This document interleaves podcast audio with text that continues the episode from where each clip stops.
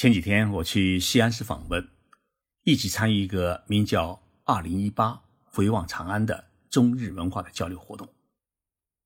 这个活动呢，是由日本的大福电视台和西安市政府共同主办的。大家是否知道，中国现在确定了三大枢纽城市？第一个呢，毫无疑问是北京；第二个呢，也是毫无疑问是上海。那么第三个呢，不是深圳，而是西安。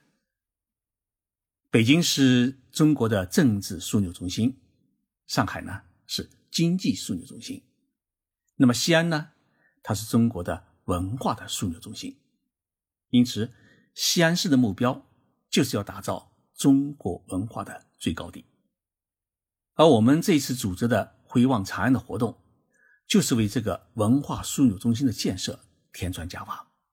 因为全世界对于西安最钟情的是日本人，因为日本人把西安是当成了自己的。文化的家园。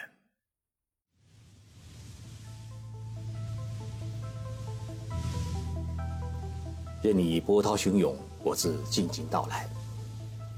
静说日本，冷静才能说出真相。我是徐宁波，在东京给各位讲述日本故事。我到西安见到了市委书记王永康，王书记给我讲了一个故事。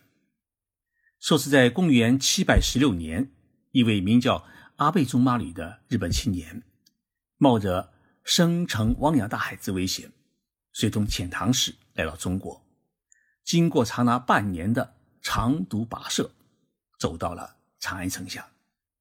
他到达长安城下时，正好是九月的中秋。阿倍仲麻吕当时只有十八岁，但他很聪明，考入了当时。唐朝的最高学府国子监太学，后来呢又一举考中进士，历仕玄宗、肃宗、代宗三代皇帝，是备受厚悦。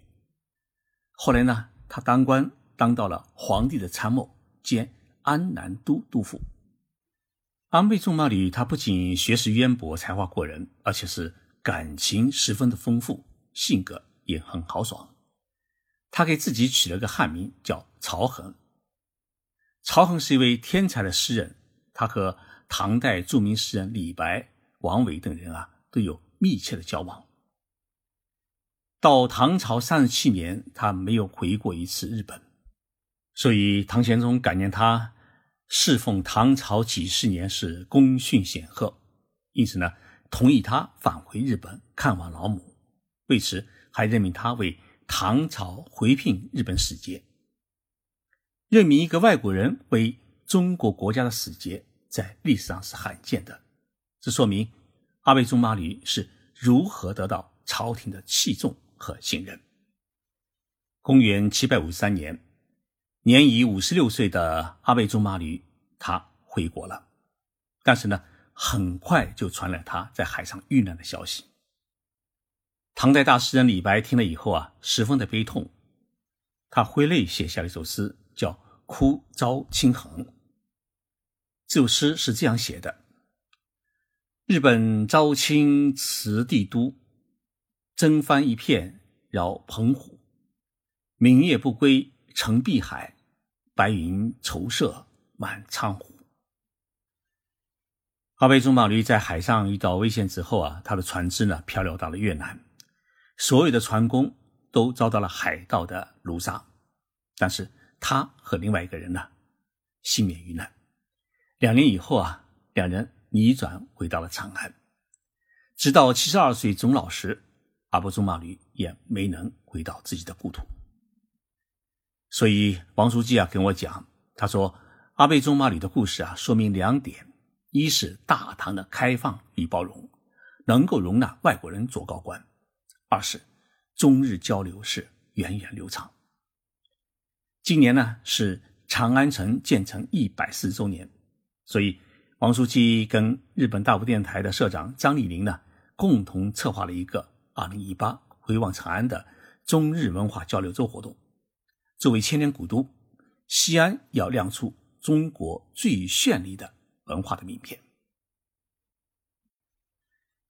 九月二十二号晚上，西安市政府呢在古城永宁门前举行了一场隆重的迎宾入城仪式，以大唐迎宾礼仪来厚待来自日本的艺术家们，庆贺回望长安中日文化交流周的开幕。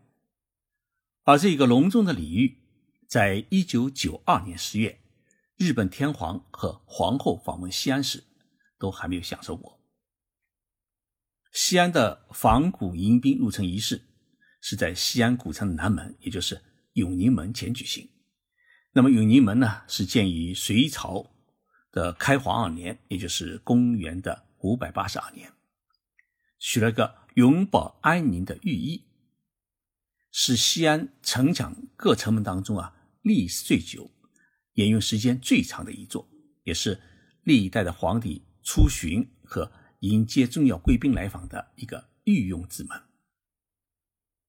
迎宾入城仪式是参照了古礼中的宾礼和盛唐时期的开元之仪的礼规，并融入了古代民间的礼仪内容，创意策划而成，堪称是天下第一礼。西安先后在此呢迎接过美国总统克林顿、俄罗斯总统普京，还有印度总理莫迪等外国领导人。我也位列其中，在悠扬悦耳的大唐的礼乐的伴奏之下，在美女歌舞与武士阵列之中，与各位嘉宾一起呢走吊桥入城门，体验了一把有朋友自远方来，不亦乐夫的大唐情怀。和我一起从日本来到西安的日本的艺术家当中啊，有几位是超一流的艺术家。川井优子是日本当代最著名的小提琴家，按照日本的说法，是属于偶像级的美女演奏家。她曾经就读于东京艺术大学，还有维也纳音乐学院，与新日本的爱乐交响乐团、华沙的爱乐交响乐团等知名的乐团有过长期的合作演奏，同时还作为影星。出演过《爱在天空的另一端》等电影，获得过日本奥斯卡最优秀音乐奖和电影批评奖。目前还是大阪艺术大学的教授。当川井登上西安古城墙时，一轮皓月是高悬剑楼。他望着明月对我说了一句话：“说，我终于走进了遥远的长安。一千三百多年前。”当阿倍仲麻吕来到长安城时，明月也是这样高悬城头。一千三百年后啊，我也来到这里，也是明月当空，而且还在古城里面举行演奏会。想想真的是很不可思议。这是川井第二次来到中国，上一次呢是他在读高中时候，他去了北京。与川井一起登上西安古城的还有。日本驻中国大使馆的公使冰田龙，冰田先生在二十多年前他来过一次西安，那个时候啊还是一名留学生。过去这么多年啊，他还念念不忘西安的羊肉泡馍的味道。抚摸着古城墙，冰田说了一句话，他说啊，我们从唐朝学习了文字，学习了政治制度，学习了科学技术，成就了一个日本。当年从日本漂洋过海来长安需要半年时间，现在只需要五个多小时的飞机，时空距离缩短了，但是文化的渊源依然是那样漫长。西安是日本人的文化的故乡。板井英重是日本国宝级的能乐大师，他主演的《杨贵妃》是日本经久不衰的能乐节目。二零一二年。为纪念中日邦交正常化四十周年，他在国立的能乐堂为访日的中国领导人主演了来自中国大陆之华的能乐的大荟萃。今年已经七十八岁的板井先生，这一次也是千里迢迢来到西安演出。他说：“我终于来到了杨贵妃的故乡，一生最大的愿望就是能够来到长安古城。我相信。”日本能乐的出行是来自于中国这座美丽的古都。板井先生这次带来的能乐剧就是《杨贵妃》，而这一次西安的公演，他与陕西传统艺术的秦腔艺术表演家侯红琴是同台表演，一个演日本的能乐杨贵妃，一个是演秦腔的杨贵妃。今年是日本大富电视台成立二十周年，张丽玲创立的 CCTV 大富频道把中央电视台的节目落地日本各地，还开创性的对新闻联播节目啊实施了日语的同传翻译。与张丽玲一起在日本讲中国故事的大富的股东当中，有赫赫有名的稻盛和夫这样的经营之神，也有富士电台、索尼、电通这样的。传媒与企业的巨头张丽玲啊，有个想法，她想重续中日两国千年文化交流的渊源。她说：“西安是中国文化的门户，对西安最情有独钟的是日本人，而中国传统文化当中许多丢失的东西，在日本都有完整保留。借助于两国关系的改善之力，中国重整传统文化的之风。”让二零一八回望长安这个中日文化交流活动啊，能够成为一次连接历史与未来，展现中日文化艺术魅力，展现新时代西安风采的一次盛会。在西安市政府的大力支持之下，这一场中日艺术盛宴的开幕式就在西安古城的温城里举行，让川井的小提琴与中国音乐学院教授。张红艳的琵琶一起演奏中国名曲《天山之春》，是张丽玲的奇想。而这一奇想在西安的温城中奏响时，悠扬的小提琴曲与珠落月盘般的琵琶声，加上手鼓的伴奏，演绎出一幅军马奔驰、辽阔草原的美景，赢得了全场热烈的掌声。据说，川井这次带来西安演奏的小提琴。是一把有几百年历史的古董级的艺术品，身价不凡。他还与日本的赤巴演奏家长须有加一起演奏了《时光的彼岸》，古朴优雅的清乐当中，让人回望到一千三百多年前的长安。中国青年指挥家葛亚南，还有著名的打击乐演奏家王建华、巍然，青年琵琶演奏家刘晓金以及。中央音乐学院的弹拨乐团等中日艺术家联袂演出，共演出了一个《国色、彼爱、流光、和鸣、回望》五个篇章，演奏了《西月流光》《夜夜》《风吹过》等十余首曲目。张红艳教授与中央音乐学院弹拨乐团合奏的琵琶名曲《十面埋伏》，把开幕式的音乐会推向了高潮。最让西安的年轻人兴奋的是，这一次的回望长安中日文化交流活动，还请来了日本最走红的美少女演唱组奈姆版四十六。按照张丽玲的说法，请来奈姆版四十六是要让中日两国的年轻人他的心走得更近。这一场于二十六号夜在大明宫遗址公园举行的演唱会，拉开了。奈木坂四十六演唱组在中国首场演出的序幕，一身特别的中国红，还有可爱清纯的笑容，让西安的年轻人们是陶醉万分。当这群日本女孩用刚刚学会的中文说出“友谊永存”时，西安的年轻人挥舞着不知从哪里弄来的粉丝巾，高喊着日本女孩子的名字。